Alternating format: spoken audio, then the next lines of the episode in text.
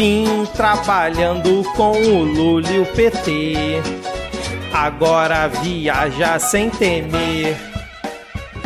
O Dino com raiva fez Milico gritar. Uns aí tem que se aposentar. Não me iluda, tchau, arrudo, pai, eu me ofendo. Toda a gangue do ajudante até o Heleno. Quem só late não enfrenta. Depois se lamentar, milico sustentar. E o lombo do pobre aguenta.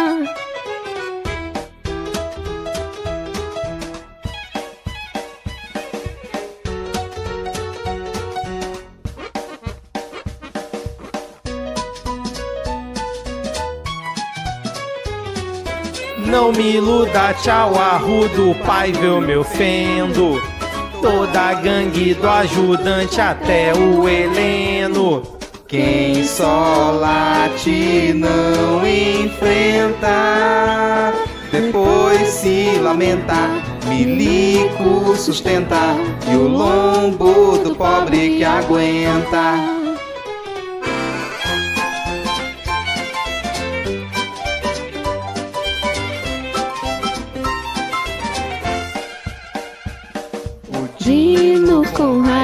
Fez Milico gritar. Uns aí tem que se aposentar. Não me iluda, tchau, arrudo, pai, eu me ofendo. Toda a gangue do ajudante até o Heleno. Quem só late não enfrenta. Depois se lamenta, milico sustenta. E o lombo pobre aguenta.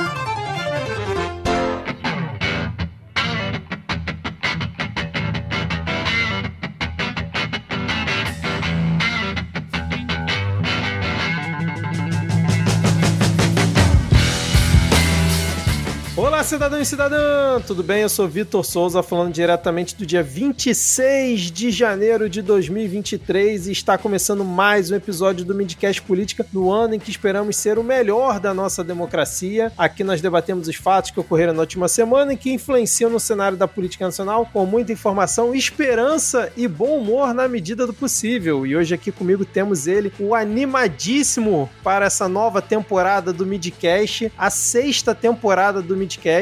Rodrigo Hipólito, tudo bem, Rodrigo? Sexta temporada, Vitor? É, do Midcast. Cara. Midcast Política é quinta. É, quinta. Como o tempo passa rápido quando a gente se diverte, né? Que coisa. Mas tô aqui, cara. Tô aqui nesse janeiro que não acaba, né? Chega dezembro e não acaba janeiro. E surpreendendo os ouvintes, estamos voltando antes do carnaval, né? Até porque Isso. a gente não sabe o nosso estado depois do carnaval. Estamos torcendo pra não tá bem depois do carnaval em alguma medida, né? Seguindo a nossa apresentação, você já ouviu a voz dela. Temos a volta da agora professora da UNB, Tupá Guerra. Tudo bem, Tupá? Tudo certo. Gente, é muito fino, né, professora da UNB? Eu não canso de ouvir isso. Eu fico boba toda vez. Eu tipo, ah, eu sou professora. pois é, estamos aí com muito animada. Assim, né? Se o Rodrigo falou de estar cansado, imagina a gente que o semestre não acabou na UNB ainda, né? A gente ainda tá no segundo de 2022. Estamos aí tendo aula. A gente teve uma semana de folga entre janeiro, entre dezembro e janeiro. E estamos aí. Então, janeiro realmente não tá acabando. E aí, Tupá, você veio, voltou pra ficar ou vai ser igual o, o Diego te apelidou, que é aquela tia rica da família que vem só no início da temporada, no final pras festas? Diga para os ouvintes. Eu não sabia, adorei que eu sou a tia rica, que só aparece de vez em quando. Eu não posso garantir muito, mas se pá, o plano é voltar enquanto as aulas permitirem, porque aparentemente próximo semestre eu vou dar aula em horários noturnos, então vai dificultar a vida. Então, olha aí, ouvinte, antes, porque os ouvintes depois ficam perguntando no Twitter, ficam questionando, então já fica aqui o esclarecimento. E fechando o nosso quarteto de hoje, temos ela que já tá nos preparativos pro carnaval, dando entrevista, tá, tá uma loucura, cara. Thaís Kisuki, tudo bem, Thaís? Olá, tudo bem? Pois é, eu vou estar destruída quando o carnaval terminar, mas não pelo mesmo motivo que vocês. Muito que bem, voltamos aqui para essa nova temporada. Hoje não temos Zad Ferrer, não temos Ana Raíssa, não temos Diego Esquinelo, mas o time continua completo, ouvinte. Continua tudo certo por aqui. E, inclusive, queria agradecer a galera que ouviu o nosso plantão 7 a 1 sobre o Capitólio dos Patriotários, que já é o segundo episódio mais ouvido do Midcast. Então, muito obrigado aí pela audiência e vamos que vamos. Lembrando que se você quiser mandar uma mensagem para o Midcast, nós estamos no Twitter com o perfil podcastmid. Deem suas arrobas para os ouvintes, por favor. Bom, eu tô só no Twitter como arroba Lhama na Lama, porque Lhama continua sendo o melhor animal. É bonitinho mesmo. Tô no Twitter e Instagram e essas coisas. O Instagram é mais pessoal, gente, mas vocês podem me seguir lá. É arroba Tupaguerra. Em todas as coisas é arroba Tupaguerra. E eu tô nas redes como Thaís Kisuki. Kisuki só tem um S. Vê lá e a rede que tu acessa, me procura pra ver se eu tô lá também. Bom, se você quiser apoiar o Midcast, continua do mesmo jeito que estava já na temporada passada. Tem o PicPay e o Padrim, padrim.com.br barra Midcast. Temos nossos planos de dois e cinco reais. Tem também nosso feed de paródias, exceto no Spotify. Você procura aí por paródias Midcast Político você escuta todas as nossas paródias desde 2021. Acho que é isso. Não sei se esse episódio vai ter paródia, né? O ouvinte que já tá nesse momento já sabe se teve ou não, mas a gente ainda não sabe. Então, agora sem mais delongas, vamos iniciar o episódio com o bloco Um show de insubordinação.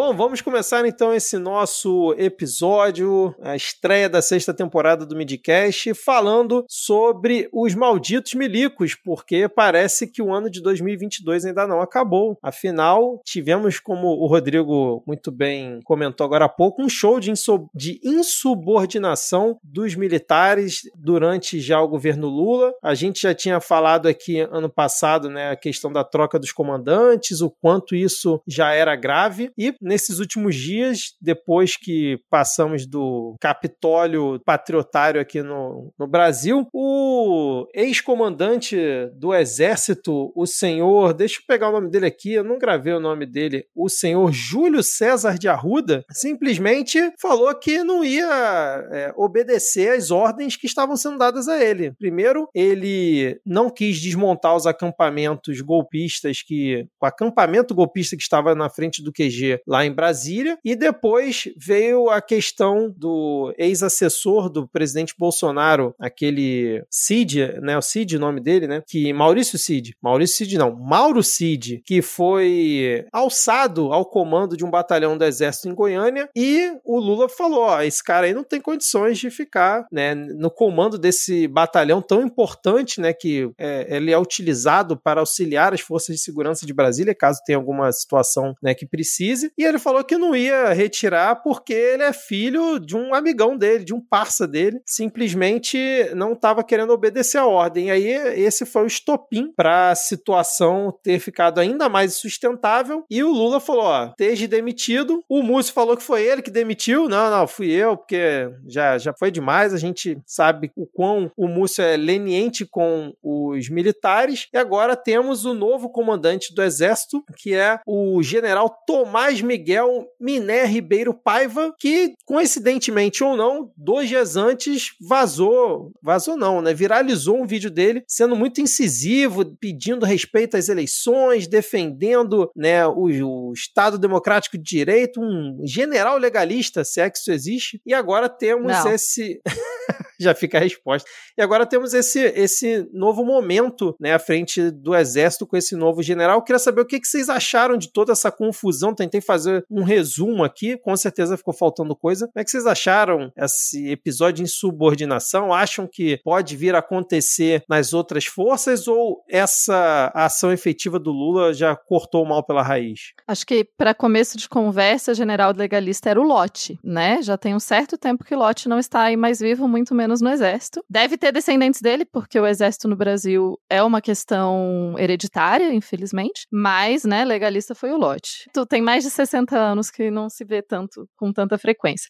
Olha aí, eu jurei para mim mesma que eu ia pegar mais leve. A questão é que, como a gente não lidou, como país, a gente não lidou com a herança da nossa ditadura militar, a gente segue com o problema de militar achando que manda nas coisas e não entendendo que é burocracia de Estado. Burocracia de Estado obedece. Isso tem que ficar sempre muito claro. O exército, a existência do exército não, não é o poder moderador. O poder moderador existia no império. A gente não vive mais no império. Inclusive, foi um golpe militar que acabou com o império. Então, eles não podem querer ser poder moderador, né? Tá errado isso aí. E quanto é, a essa insubordinação, eu realmente acho que a gente tem uma chance, talvez, de fazer alguma coisa. Eu não confio, porque eu não confio. E, né, não vou acreditar que a gente vai super ir atrás, mas eu tô aí torcendo para que não tenha anistia. E acho difícil, sei lá, não conheço esse militar aí, mas acho pouco provável, conhecendo o, o que já se viu nos últimos anos dos militares. Esse militar legalista, ele tava onde nos últimos anos? Só por curiosidade. Ele era o, o chefe da AMAN em 2014, quando o Bolsonaro foi lá fazer o seu lançamento da sua campanha. Ele aceitou que o Bolsonaro fizesse um discurso eleitoreiro lá em, 2000, em 2014, eu acho. Então isso já, já pinta quem é a figura, né? Agora ele estava no, no comando do Sudeste, e comando do Sudeste que também foi o comando que enviou requisição lá para o TSE questionando uh, as urnas eletrônicas, que também em 2014 lá tinha questionado a eleição da, da Dilma, então ele, ele tem um passado como a maioria dos generais, né, que não, não ajuda muito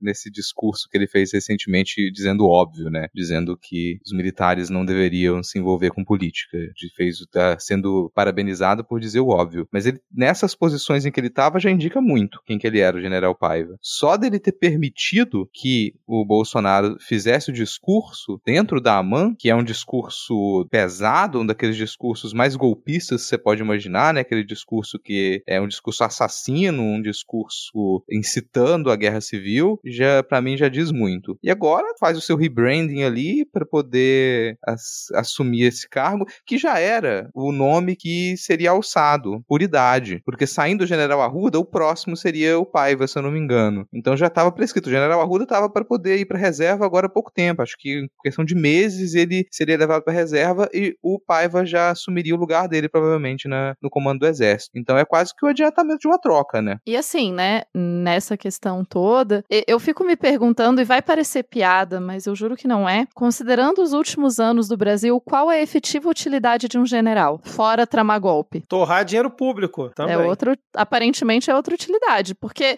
e, e assim, não tô aqui pra, não, não é que eu tô dizendo que, ah, todos os generais são inúteis, não é esse o ponto, o ponto é, eu tô considerando historicamente nos últimos 10 anos. O que, que aconteceu? Qual foi a grande vantagem? Não foi, não teve. Inclusive, tudo isso que aconteceu seria uma ótima oportunidade para se fazer é, a reforma que as nossas Forças Armadas precisam, né? Eu não vou nem dizer assim que a gente não precisa de jeito nenhum, porque a gente tem problemas de fronteira, de, de tráfico, tráfico é, e outras questões, né? Eu já, já defendi aqui que eu acho que, por exemplo, que devia usar mais esse povo para apagar incêndio florestal, coisas coisas assim que já tá sendo, a gente paga e paga muito bem para essa galera, né? Não era pra gente estar tá precisando de voluntário para apagar incêndio nas nossas florestas. Mas assim, eu sei que esse não é o momento para se fazer essa reforma, tem muita coisa para se resolver, muita coisa urgente, porém seria importante que, que isso não se perdesse de vista. Mas eu vendo, é, a gente viu que Lula ficou com muita raiva, né, a partir do quebra-quebra, mas assim,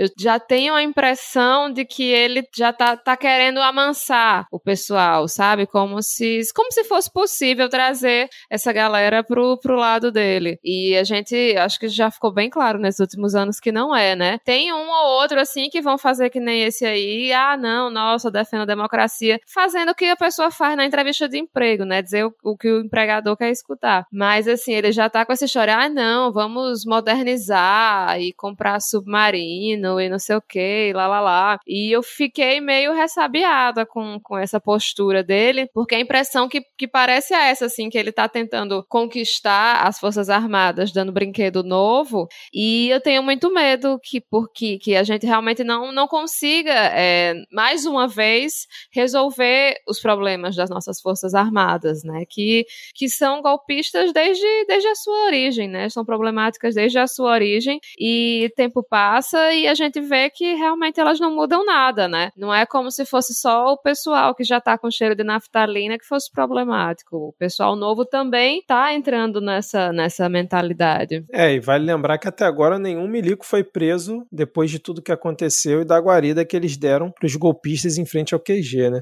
E assim, Seguindo aqui- cê- desculpa, Hum. só pra. é, porque Thaís é uma pessoa muito educada.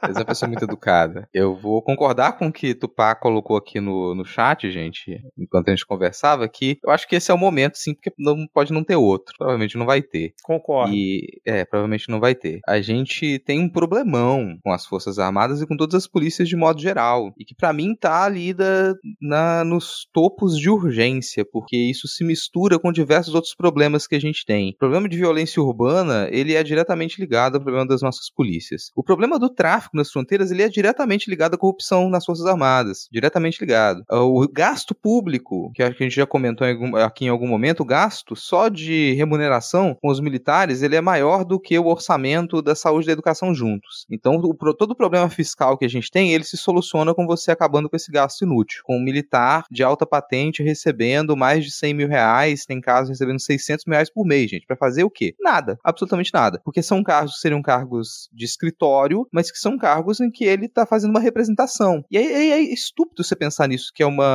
instituição que ela não deveria ser uma instituição política, mas as pessoas ganham porque elas representam algo. Então o general ganha porque ele representa algo. O capitão ganha porque ele representa algo. Já você descreve como é que é o funcionamento de ganho, você já percebe a estupidez. E não me parece que seja algo tão complexo assim. Tão complexo. Uma medida que até o Medo e Delírio tem batido na tecla já faz mais de ano, que é, se você se aproveita da própria estrutura hierárquica das Forças Armadas para poder modificar algumas coisas, isso já ajuda. Como, por exemplo, esquecer essa porcaria de colocar o mais velho na chefia da- do Exército, da Marinha da Aeronáutica. Você colocou uma pessoa mais nova, automaticamente você vai aposentar um monte de, de general. Pelo menos vai tirar aquela pessoa de dentro do- da, da estrutura administrativa. Isso já ajuda bastante. Reformar o sistema de, de ensino nas academias militares. Porque você vê o tipo de coisa absurda. Por exemplo, um livro que ele é usado na academia militar, aproveitando que a gente vai ter isso no bloco principal agora, é um livro que nega a existência do povo Yanomami. Isso tá na bibliografia de academias militares. Um livro sem base nenhuma, escrito por um general e que nega, que diz que não existe povo Yanomami, que se for uma ficção criada para poder fragilizar as fronteiras do Brasil. E essa galera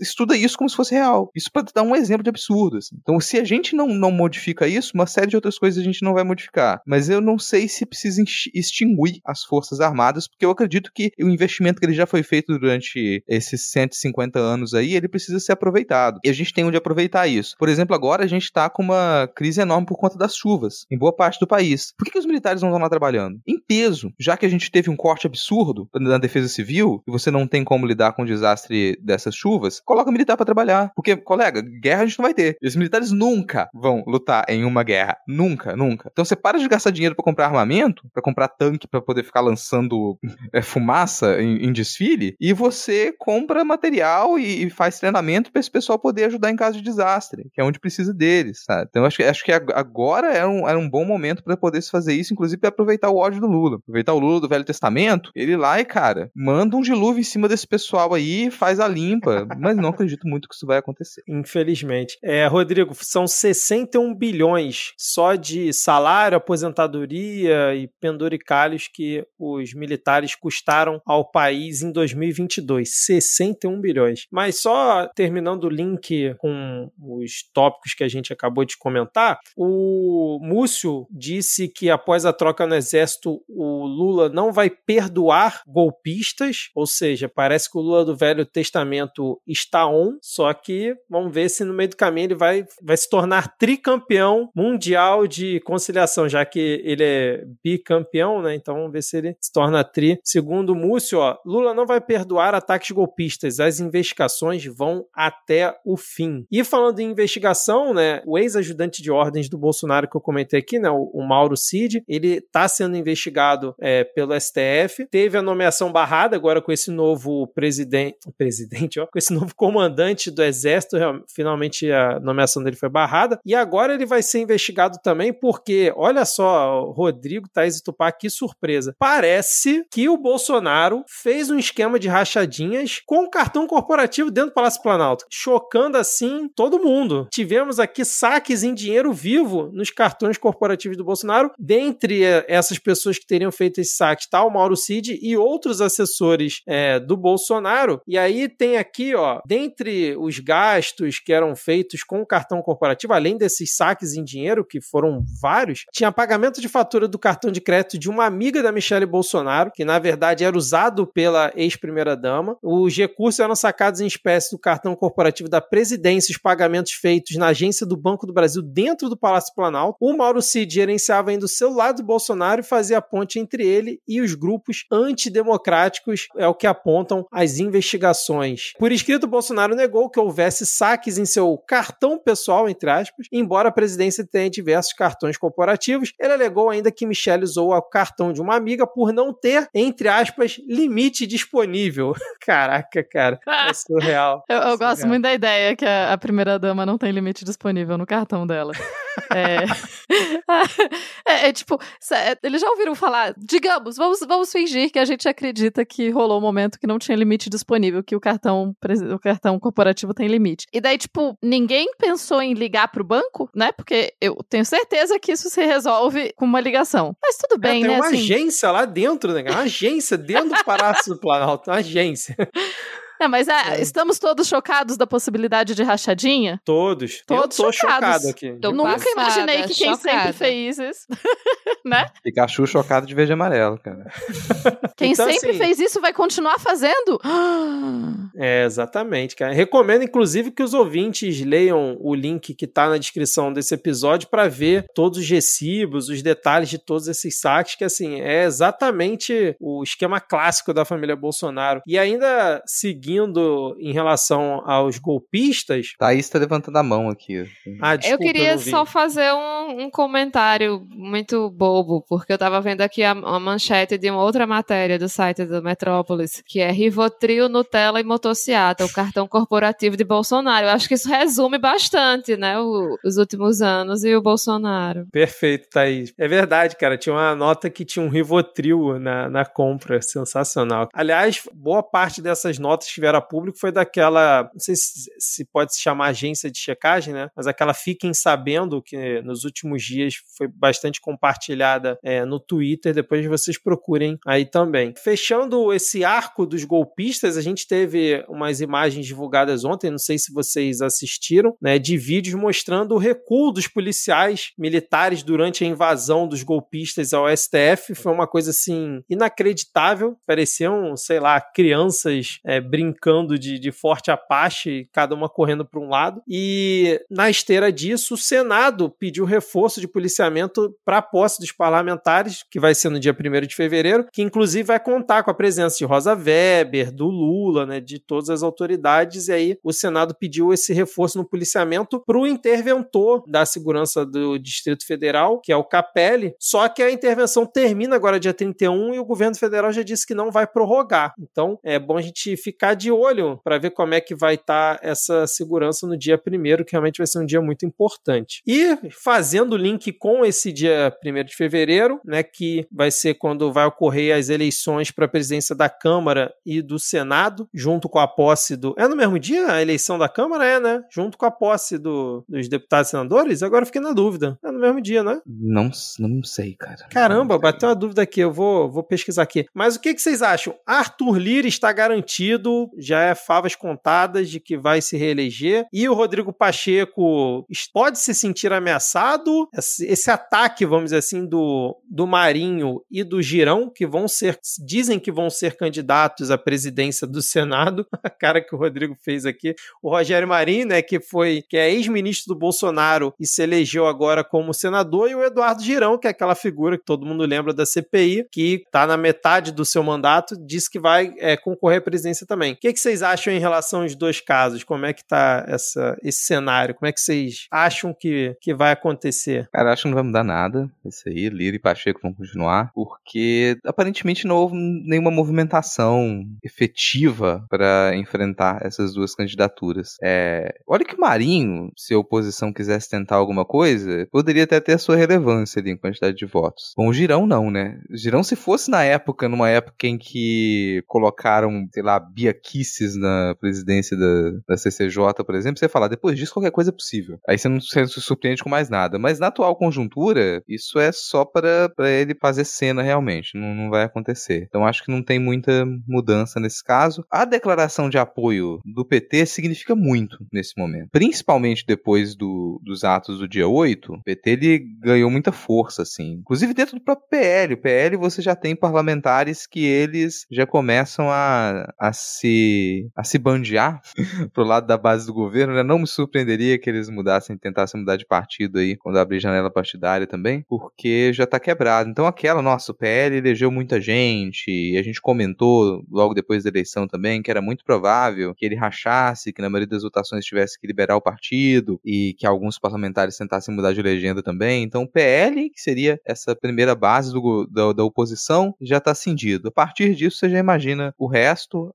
Os acordos do PT já entregam maioria de 3 a 1 para o PT, aquela inversão né, do que a gente via nos últimos quatro anos. Então, quem o PT apoiar agora vai fazer uma diferença danada. É claro que pode até surgir uma outra candidatura para tentar fazer frente, pelo menos, a, a propostas do Lira e do Pacheco, que eu acho que seria interessante ter alguma candidatura progressista para poder forçar a barra nessa discussão, exigir alguns acordos. O PT tem, tem poder nesse momento para poder fazer isso. Exigir, a gente vai apoiar a sua candidatura, mas o que, que a gente realmente quer a partir da sua eleição? Porque o Lira não vai se transformar numa flor vermelha. Não vai, gente. Então, se você não forçar muito a barra, se não colocar uma, um freio no Lira ali, se não fizer acordos com exigências bem pesadas, ele vai continuar forçando essa corda pro lado da direita e criando alguns absurdos aí, passando por cima do, dos regulamentos durante essa próxima gestão. É, ele não parece ter nenhuma. Tá tudo muito fácil,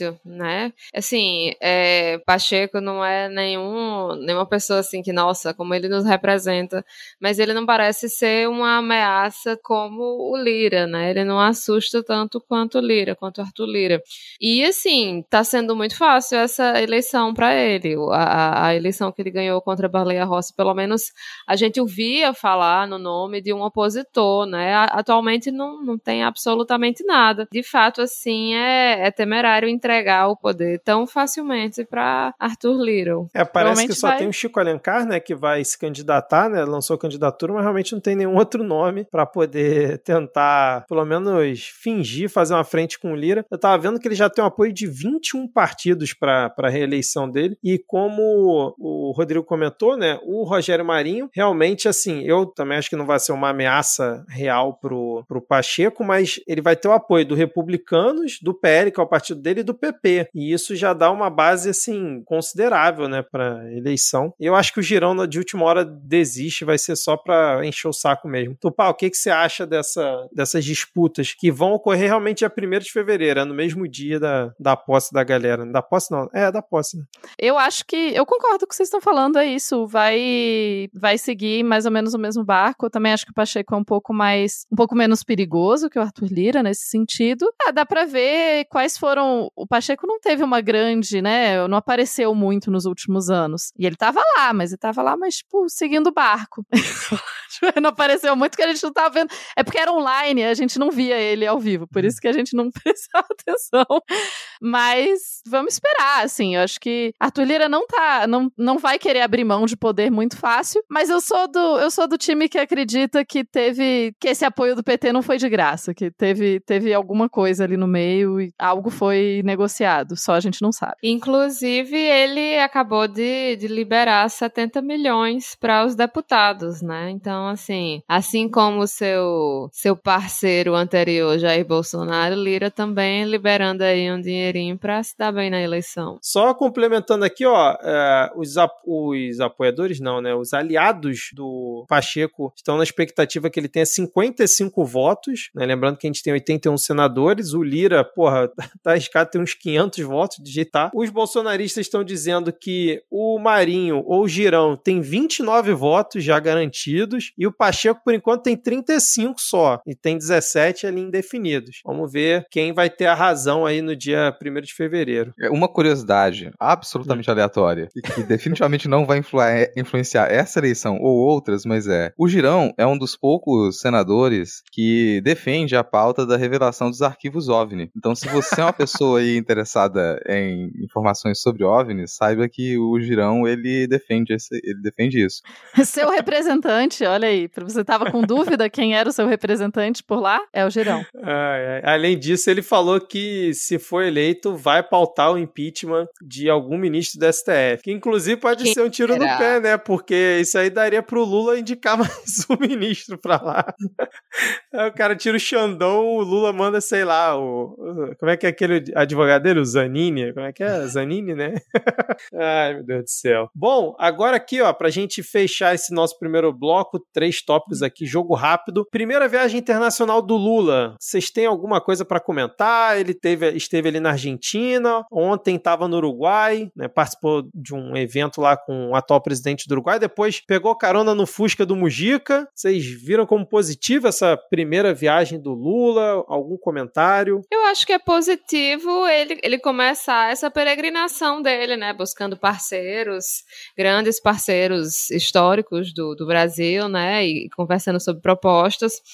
É, achei muito lindo o encontro dele com o Mujica, a fotinho dos dois no, no Fusquinha, coisa mais linda. Podia até ser a, a capa do desse episódio. Mas, assim, obviamente, é, as coisas que foram discutidas, já, principalmente na Argentina, já foram aí um prato cheio para a oposição começar a distorcer e inventar aquelas mentiras de sempre, né? Que, ai, o- tá usando dinheiro do Brasil para construir coisas no exterior e não sei o que, ai, vai ter uma moeda do Brasil com a Argentina, não sei o que. Então, assim, eu vejo que foi positivo, mas acaba que a gente tem que ficar de olho nessas, nessas, nessas narrativas, né, que, que, que acabam surgindo do, do outro lado para tentar reduzir os danos. E assim, né, a ideia de. Pessoalmente, a ideia da moeda única, por favor, vamos ter uma moeda única no mundo inteiro. Vamos acabar com as fronteiras, inclusive, que é uma estupidez a gente ter fronteiras. Mas, fora o fato de que a gente deveria não ter fronteiras no mundo,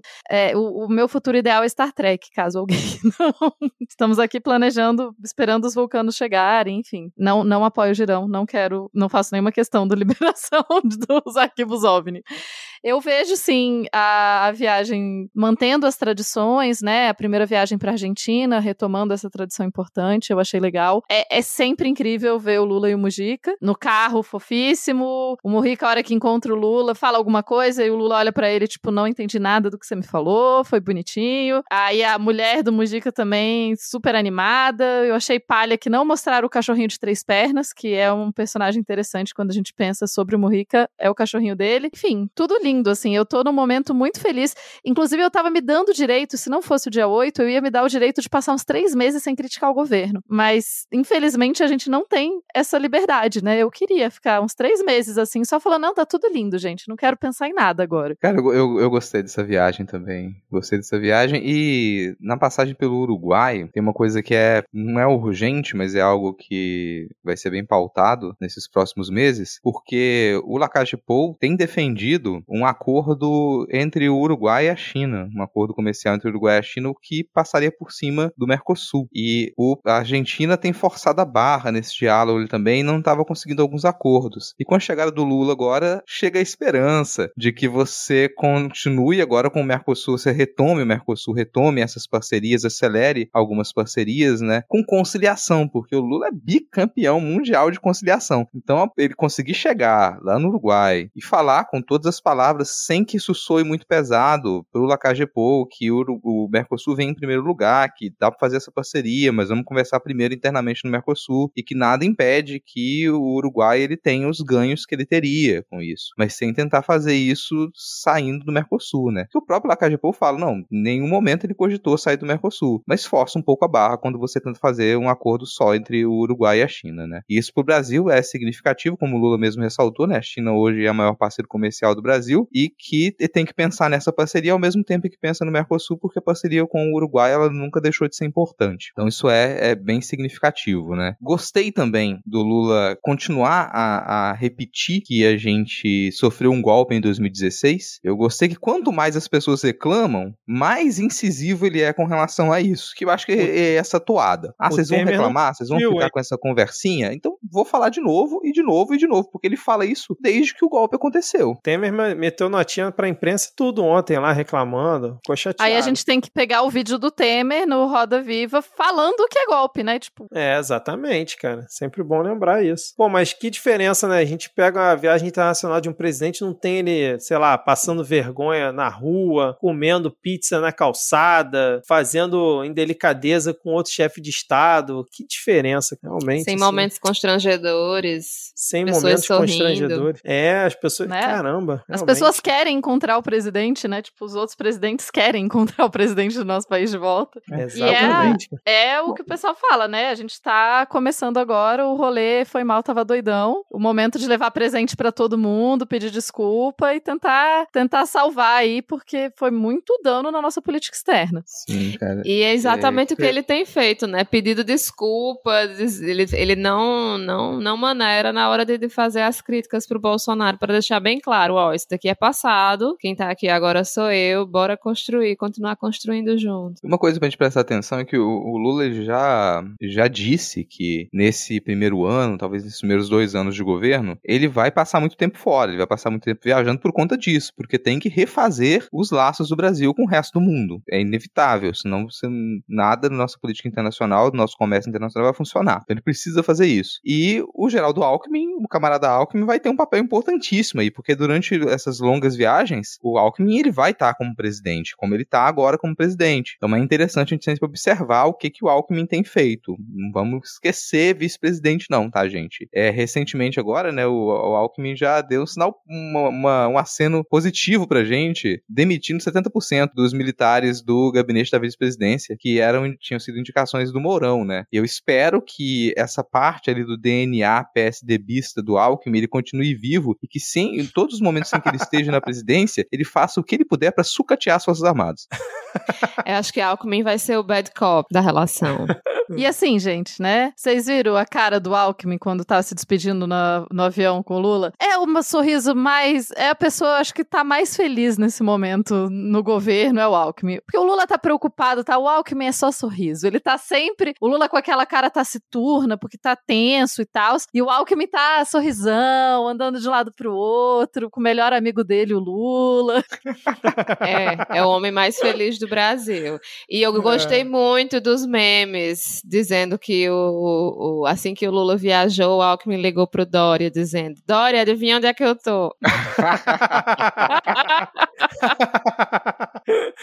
Ai, muito bom. É, enfim, é, vamos pro próximo tópico aqui. Eu só tava lembrando, não sei porque que eu lembrei agora, vocês falaram alguma coisa, eu lembrei do, do Cajuru, que o Cajuru recentemente ele fez uma nova tatuagem, né, do Álvaro Dias, do Álvaro Dias nas costas dele, colorida. Ele já tinha o da Atena que parece o Carlos Nascimento, que parece o Sérgio Moro, que parece também quem, Rodrigo? Fábio Fábio Júnior. Júnior. o Fábio Júnior. Tem a Adriane Galisteu, que parece, sei lá, Angélica. Cláudia Leite. É, Angélica. Parece a Cláudia Leite, é, enfim, ele tem um monte de tatuagem nas costas. E hoje ele sa- saiu do Podemos, foi pro PSB e virou líder do PSB no Senado e já prometeu que em breve vai fazer uma nova tatuagem e hoje estava elogiando o Lula. Não me surpreenderia se ao longo desses próximos anos pintasse Luiz Inácio nas costas de Cajuru também. É bom a gente ficar de olho nisso. Cara, o Cajuru é tipo um álbum de figurinhas do inferno, né?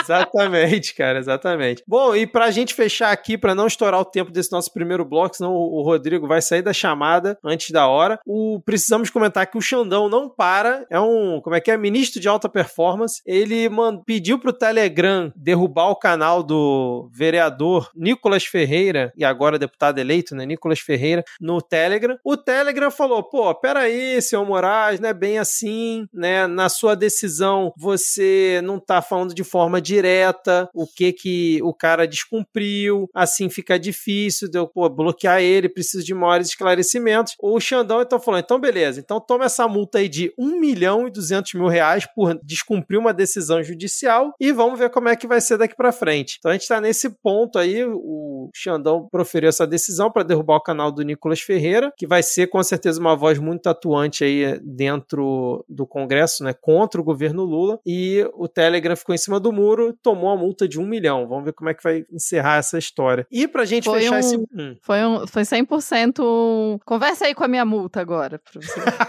Sim, exatamente. E pra gente fechar esse bloco, eu quero saber se vocês vão querer comentar alguma coisa. O PL, partido de Jair Bolsonaro, ac- acusa o ex-ministro da Justiça e senador eleito Sérgio Moro, nosso querido Marreco, de ter usado caixa 2 em sua campanha no ano passado. De acordo com a legenda, o ex-juiz da Lava Jato cometeu abuso de poder econômico ao fazer pré-campanha como candidato à presidência pelo Podemos, antes de mudar de partido para disputar o Senado. Moro teria gastado, incluindo a pré-campanha, 6,7 milhões de reais, 2,3 milhões a mais que o teto da eleição a senador. O PL quer a cassação de Moro e uma nova eleição no Paraná. Em nota, o ex-ministro chamou a ação de desespero de perdedores. Cara, nova eleição eu acho pouco provável, né? Isso eu acho pouco provável. É, não sei qual seria o procedimento aí a cassação, quem ficou em segundo lugar vai. Se o Aécio vai pegar essa, essa vaga.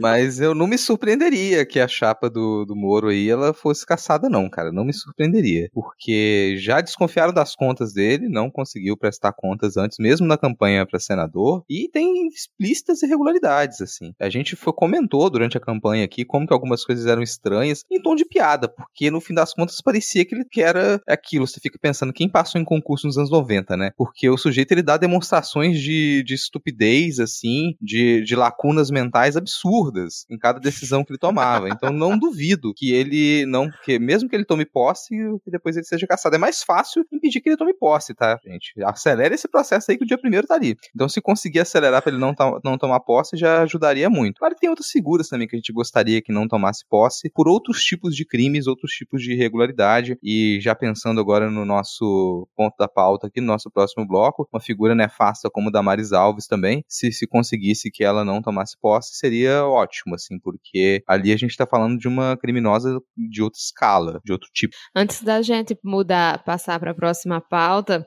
eu só queria comentar duas coisas. Que ironia deliciosa que é o PL querendo a cassação de Sérgio Moro, né? Sérgio Moro que apanhou de Bolsonaro, foi correndo atrás dele logo em seguida, e aí para depois tomar essa rasteira. E outra coisa, né? Se Moro não assume, quem é que fica feliz? Nossa amiga Rosângela, A conja. A conja, é verdade, a cara. própria. Aliás, hoje não temos momento conja porque ela tá meio devagar nas redes sociais. Estamos no aguardo para ver como será a conja depois da posse, o dia a dia dela ali na- nas sessões da Câmara. O Rodrigo, que costuma acompanhar, vai estar atento a todas as ações da É, conja. nesse momento, plenário. ela tá catalogando as fotos do Instagram que ela vai ter que deletar.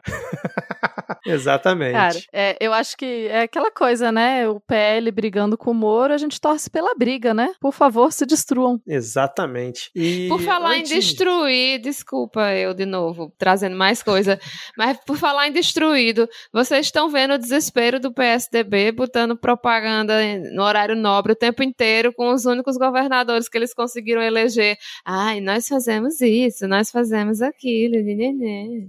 Assim, se jogasse um filtro laranja, era a propaganda do novo, cara. Quais são os governadores? Eduardo Leite, né? O, o que Raquel renunciou Lira. e voltou, e a Raquel Lira, né? De Pernambuco, não, tem quatro. Tem um, acho que do Mato Grosso. Ah, é, aquele. É, sei qual é, o Riedel, alguma coisa é, eu dessa. não né? sei o nome, tem, tem uns quatro. O outro eu não me lembro nem quem é, mas são esses. Glorioso PSDB. Bom, é, vamos então encerrar esse, esse nosso primeiro bloco com uma declaração de uma pessoa influente na política brasileira. Vou deixar no ar aqui para que os ouvintes depois, né, nos comentários tentem descobrir ou deem a sugestão de quem é essa pessoa. É um jogo dos tweets para os ouvintes, Rodrigo.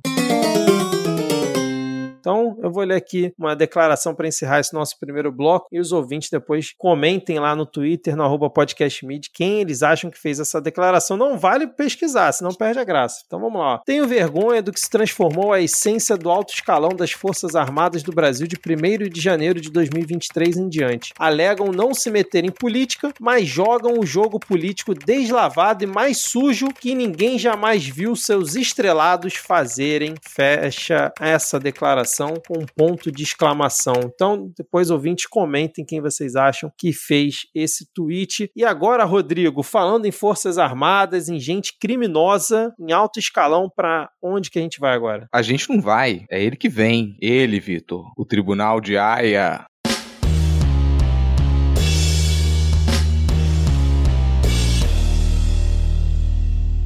Gente, nosso ponto da pauta dessa semana não poderia ser diferente, né? Muita gente ficou abismada aí com as imagens que elas repercutiram a partir da visita do Lula à reserva indígena Yanomami. E é uma, uma, um tópico que ele já vinha sendo comentado já desde a metade do governo Bolsonaro, pelo menos, com as agências e as ONGs que acompanham as terras indígenas, demonstrando que você tinha uma crise humanitária, uma crise humanitária que ainda acontece, com morte de centenas de crianças Yanomami e com a invasão invasão dessas terras indígenas por garimpeiros que destroem os rios e, e fazem com que você tenha uma, uma contaminação por mercúrio muito alta, o que gera uma série de doenças. Você tem a sobrecarga do sistema de saúde que ele foi precarizado, você tem corrupção por parte das Forças Armadas que deveriam tomar conta daquela região, você tem o IBAMA que foi não só sucateado, mas aparelhado durante o governo Bolsonaro que trabalhou contra as, os povos indígenas, e isso resultou numa situação absurda que ela ganhou mais visibilidade agora, ainda bem, agora que a gente tem um presidente que fez questão de ouvir esse chamado e foi à terra indígena Yanomami, verificou a situação, as imagens elas repercutiram mais por conta disso, né? Elas são chocantes, sim. Eu sei que muita gente ia falar não, não divulga isso, mas essas imagens elas são chocantes e é necessário que você tenha consternação, porque não é possível que essas,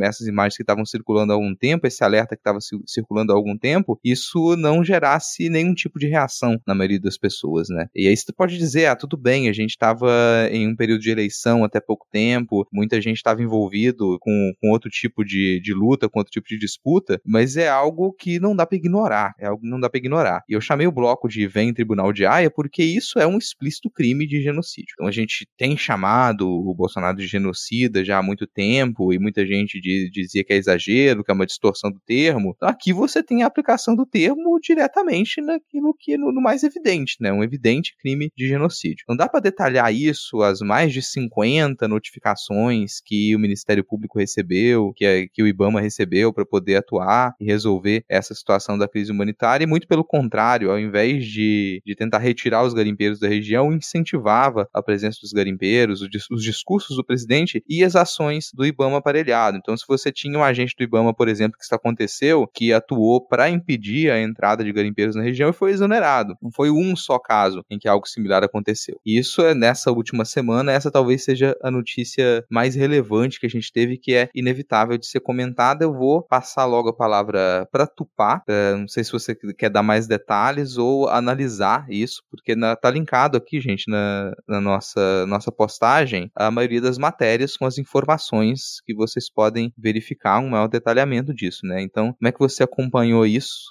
Então, gente, é, essa questão do Yanomami, inclusive uma amiga me escreveu, falou, poxa, Tupá, você deve estar tá muito, é, muito dolorido ver isso, né? E eu falei para ela que é dolorido, mas pela primeira vez eu tô respirando mais sobre essa coisa. Então, é mais uma sensação de alívio, porque tá sendo feita alguma coisa, do que só a sensação de desespero que foram os últimos anos. Porque os últimos anos era só desespero, né? A, a, as fotos e a, a situação dos Yanomamis não é um, né? Não, não é uma novidade pra gente, não não estava deixando de ser falado. E é isso, né? É quando a gente fala de genocídio e já tem representação indígena sobre genocídio em cortes internacionais, é porque o governo Bolsonaro agiu de forma efetiva para que indígenas morressem, né? E vai muito além, eu acho que é interessante a gente entender, é por que, que os garimpeiros, né? Por que, que o garimpo é tão destrutivo em terra indígena? O garimpo, além de contaminar o rio, contaminar o rio com mercúrio, provavelmente os ouvintes, se os ouvintes forem jovens, eles não tiveram um termômetro de mercúrio, se eles forem um pouco mais velhos, eles tiveram. Mas assim, o mercúrio é um metal que a temperatura ambiente ele fica líquido, então ele é relativamente interessante e tal. Só que um rio contaminado de mercúrio, você não vê o mercúrio. O mercúrio está diluído ali. É, um peixe contaminado de mercúrio, você não vê o mercúrio no peixe. O peixe não tem um gosto diferente. Então você se envenena aos poucos. E quando você está envenenado de mercúrio, você tem questões neurológicas muito difíceis, você tem questões de saúde muito complicadas. E essa é uma das, uma das muitos, um dos muitos problemas do garimpo. O garimpo, atualmente, de acordo com a ministra Guajajara, e eu preciso dizer que eu acho fantástico poder falar a ministra Sônia Guajajara, é uma parada que me deixa muito, muito feliz. Existem cerca de 20 mil garimpeiros na terra Yanomami nesse momento. Cerca de 30 mil Yanomamis, que são os donos daquela terra. Então, esses 20 mil garimpeiros, além de, é, de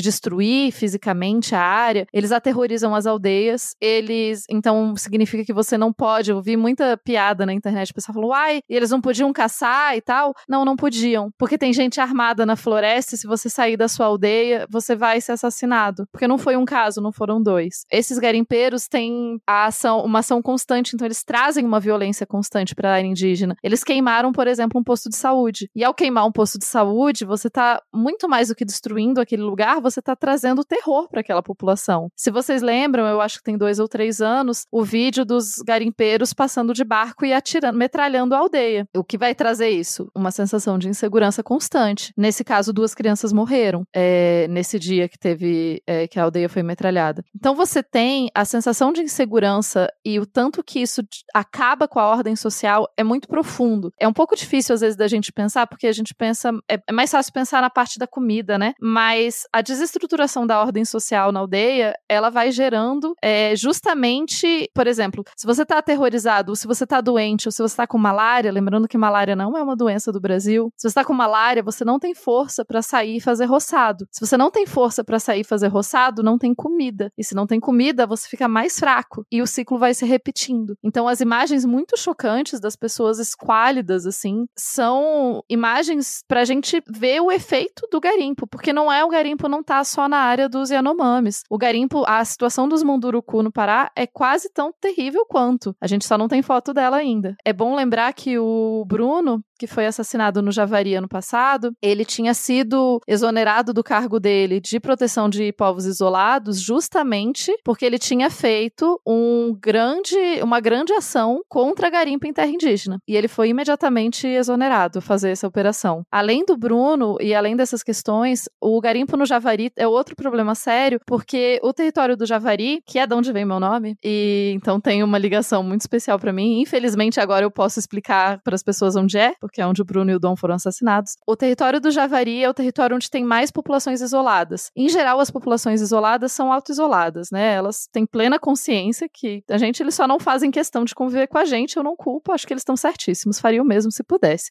Mas, então, na questão do Javari, o garimpo acaba sendo ainda mais, mais complexo, porque você tem uma população muito vulnerável, uma população que não está em contato, uma população que vai ser aterrorizada ou que vai acontecer igual aconteceu, acho que dois ou três anos atrás, em que vai chegar de repente a notícia pra gente que tem uma aldeia inteira que foi todo mundo assassinado. Não sei se vocês lembram dessa notícia, mas teve um tempo atrás. É, no caso dos Yanomamis, os Yanomamis também são um grupo que tá relativamente isolado, né? Eles não são um grupo que. Eles têm muitas aldeias que estavam mais, mais isoladas, mais, na, mais seguindo o modo de vida deles mesmo. E isso, então, cria mais uma, uma dificuldade a mais nessa ação. Sem contar que as, as, a área é muito grande e a área é muito de difícil acesso, né? Então, os garimpeiros, por exemplo, eles tomaram posse das pistas de pouso, o que significa que não tem mais como tirar as pessoas da área indígena de, helicó de helicóptero ou avião, o que significa que daí não tem mais como fazer atendimento médico. Então, tá vendo como é? Eu queria, eu, eu quis dar essa explicação um pouco mais longa para os ouvintes, para a gente tentar entender um pouco como que o garimpo é destrutivo em terra indígena e como que vai muito além da destruição física do ambiente, como que ele vai destruindo tudo. E, claro, o garimpo, não se enganem, os seres humanos gostam de dinheiro, tá, gente? Os povos indígenas,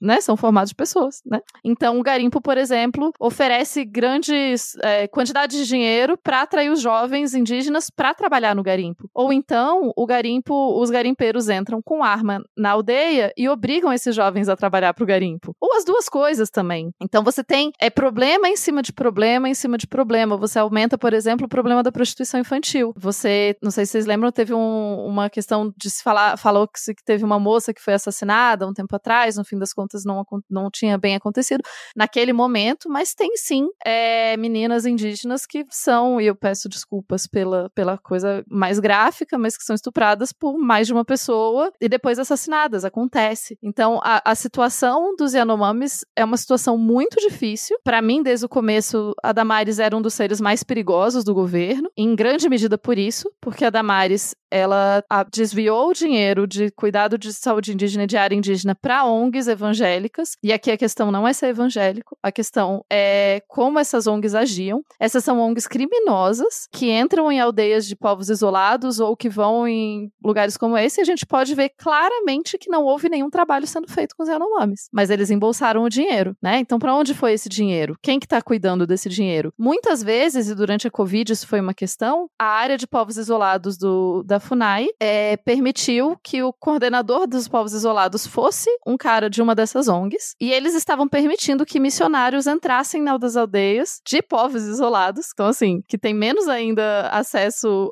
a medicamentos e etc. E pudesse levar, pudesse catequizar, porque a única coisa importante seria catequizar, né? Então, isso, de certa forma, a gente repete em várias dessas ações, a gente repete um ciclo da ditadura militar. E aqui, de novo, é importante a gente pensar nos militares, porque tem corrupção de militar que deixa os garimpeiros entrarem. E tem uma ideia, porque assim, eu não sei quando vocês estudaram, mas quando eu aprendi sobre a ditadura militar, eu aprendi que a ditadura militar no Brasil matou cerca de 300 pessoas. E vamos lembrar que a ditadura militar matou pelo menos 7 mil indígenas. Então, a ditadura militar no Brasil matou pelo menos 7.300 pessoas. E então, você tem práticas documentadas da ditadura militar de jogar, por exemplo, de avião numa área indígena roupas contaminadas com sarampo e depois não dar nenhum tipo de assistência. As pessoas que, é, quando a gente pensa num comando do exército, eu não estou acusando pessoalmente ninguém, porque não é meu papel, mas se você foi criado, se você entrou no exército nos anos 60, 70, você leu na bibliografia esses livros que falam que ah, os os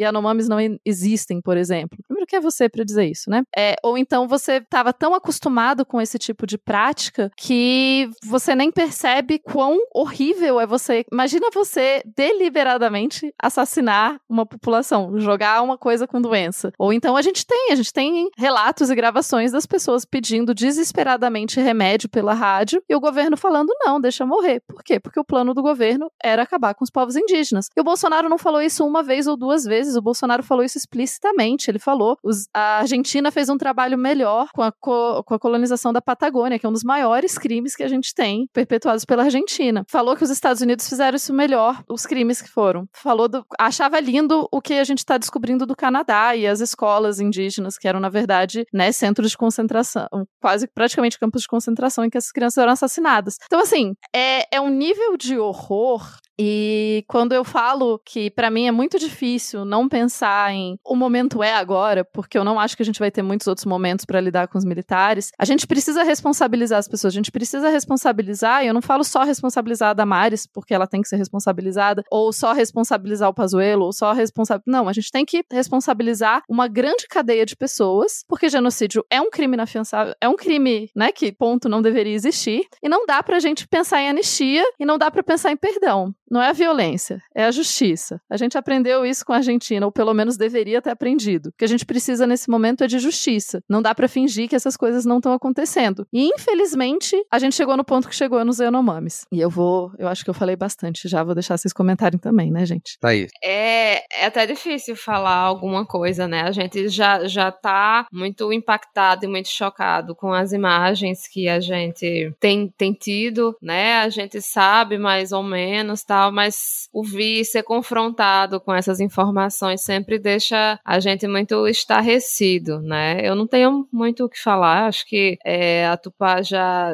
já mostrou, já falou muito bem sobre tudo que, que, que tem sido enfrentado pelos povos indígenas do Brasil, que eu não diria nem que é só desde a, a, a ditadura, né? Desde que os portugueses chegaram aqui, de fato, que essa, que essa população, que essas, esses povos sofrem um genocídio premeditado, né? Mas eu queria só falar de fato assim, é, a diferença que faz, né, ter não a gente sabe que nem se compara a, a presença da, da Sônia Guajajara no, no Ministério dos Povos Indígenas com o que, que a gente teve da FUNAI até hoje, né? Que não só é um presidente que dá atenção, mas foi a primeira viagem dele foi para ver a situação dos Yanomami, né? Antes de viajar para Argentina, para não sei aonde, ele foi para lá e levou os, os olhos da, da mídia, né, de, de um modo geral, para lá. É muito é, irônico, né, que, que esse pessoal que se desprovida não parece ter o menor sentimento de, de, de compaixão com o que os povos indígenas do nosso país vêm passando. E hoje a, a PIB ela fez uma apresentou uma representação criminal na PGR contra Bolsonaro, Damares, Marcelo Xavier e Robson Santos. Justamente foi, foi, foi protocolado hoje na quinta-feira, é, afirmando que a gestão dele foi omissa com o povo indígena Yanomami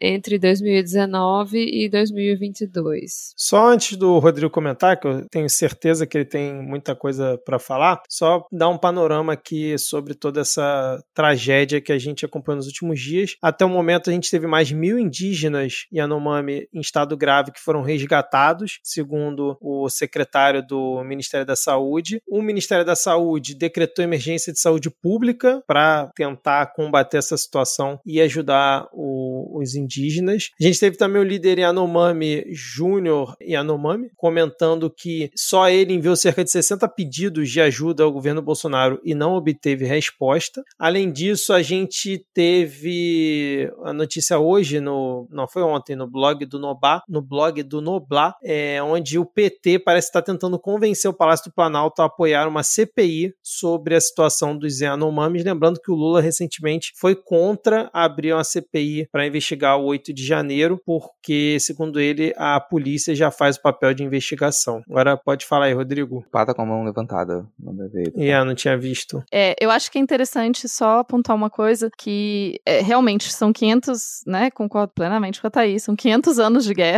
um pouco mais, né, que os povos indígenas estão passando no Brasil, desde a invasão dos portugueses. E mais do que isso, a situação Anomami não chegou no ponto que chegou só no governo Bolsonaro. A gente tem sim responsabilidades de outras gestões, mas tudo degringolou muito mais o governo Bolsonaro. Digamos que a situação ficou mil vezes pior durante o governo Bolsonaro. Ela já vinha difícil é, e ela piorou muito nos últimos anos. Mas só pra gente entender que não tem exatamente um momento em que foi massa para os povos indígenas, né? Não teve um momento que foi super legal. Mas uma coisa é tá ruim, outra coisa é tá com o governo efetivamente agindo para te matar. Uma coisa é um governo omisso, outra coisa é um governo que efetivamente age para te matar. Os dois são péssimos e a gente deveria responsabilizar os dois pelos seus pontos, mas um governo que efetivamente tenta te matar, ele age de forma muito mais rápida nisso, né? E para ter uma ideia prática do governo agindo para isso, gente, é só um exemplo assim do que a Damares fez. Porque dos, dos muitos exemplos que poderiam citar de crimes que a Damares cometeu, ela ainda teve a, o descaramento de usar a norma 169 da Organização Internacional do Trabalho, que é que diz que você precisa ter uma consulta prévia aos, a, um, a um povo indígena antes de fazer qualquer intervenção em seu território. E ela usou essa norma para poder derrubar uma, uma portaria que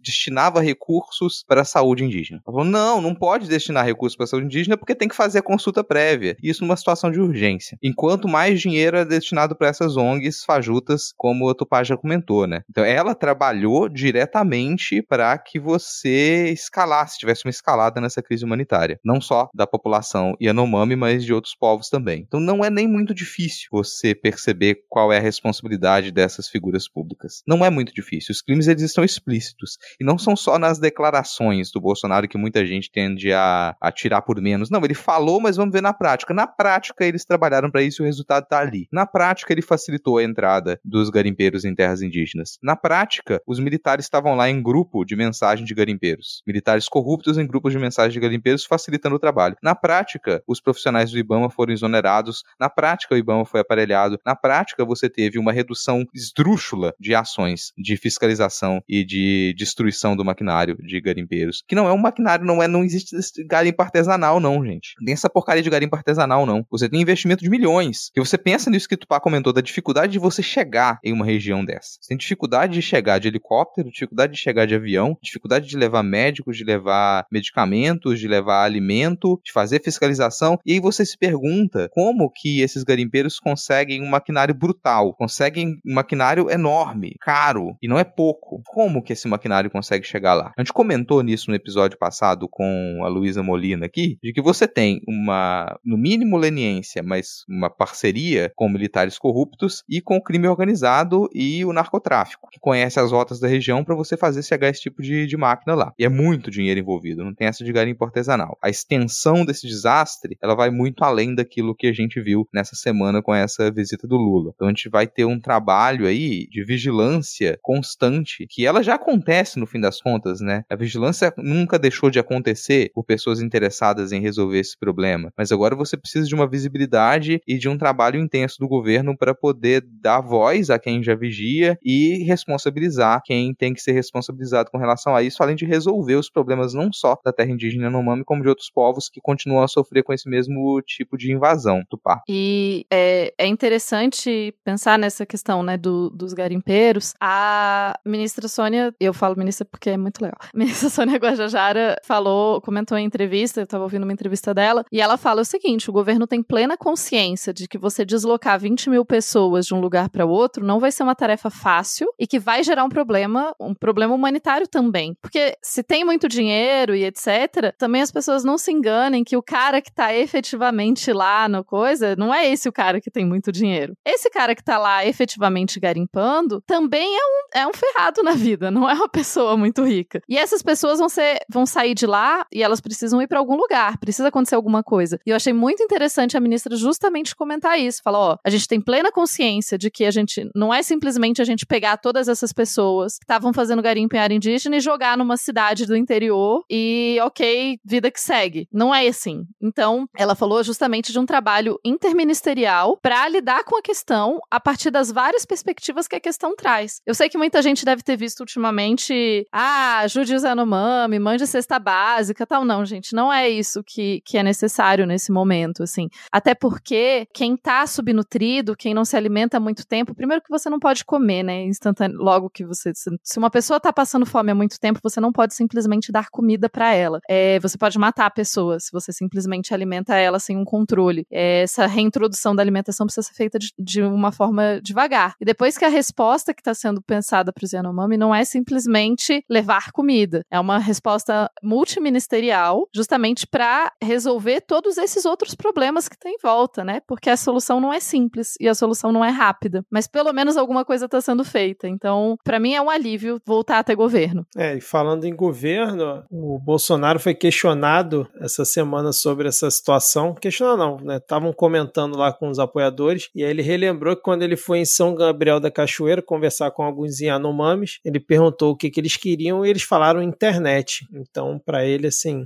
as tribos estavam querendo investir no agro e evitou comentar também essa, essa tragédia que a gente acompanha aí nos últimos dias. Ah, e até nem faz sentido, né? Porque que Yanomamis que ele conversou em São Gabriel da Cachoeira, São Gabriel da Cachoeira é longe do território Yanomami, é tipo bem longe, são é. muitos e muitos quilômetros. Então, enfim, é... É, mas é, é a gente estamos é, então, é... de Jair Messias Bolsonaro, né? Então não tem não tem Mas lógica. é que eu gosto, eu gosto que nada faz sentido, né? Uma declaração que faz zero sentido e o pessoal só engole e fala: "Ah, que bom, olha aí, ele tal". Assim como aquela coisa de ah, não, porque os Yanomamis também estão na Venezuela. Ah, não, mas é o território, é, são os Yanomami da Venezuela que estão caminhando pro Brasil. Eu falei, quantas pessoas subnutridas você vê fazendo, caminhando vários quilômetros por dia? É. Né? Tra- Não, e, e vários deputados bolsonaristas replicaram mais essa fake news, né? Que é aquela coisa, né? Surge rápido, né? Quando tem uma situação como essa, as fake news surgem no mesmo instante, né? Parece que já estavam tudo programadas. Assim, eu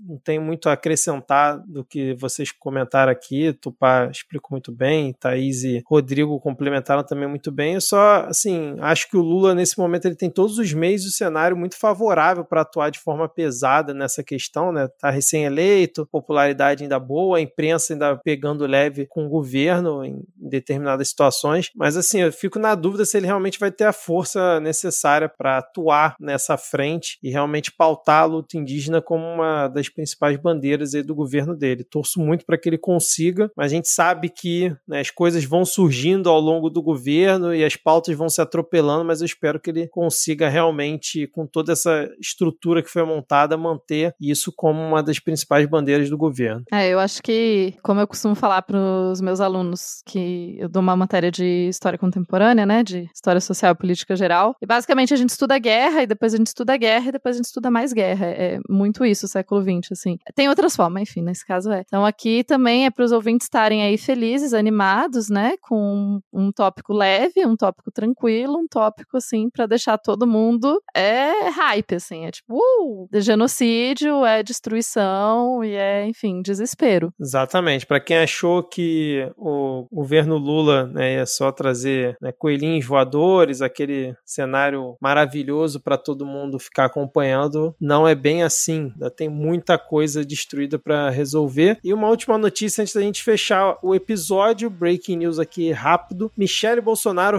retornou ao Brasil sem Jair Messias Bolsonaro, ainda ela retornou camuflada, de boné e máscara no desembarque no aeroporto de Brasília. Deve Vamos ter sido a é que última vez que ela usou máscara, né?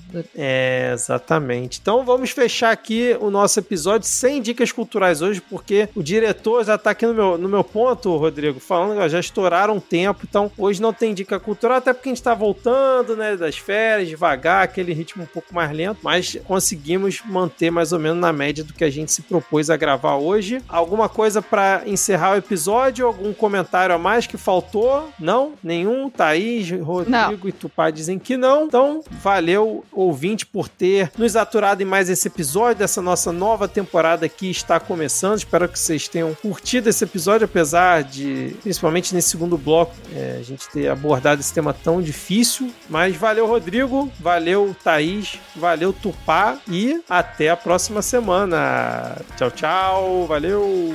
Valeu. Valeu, falou. Tchau.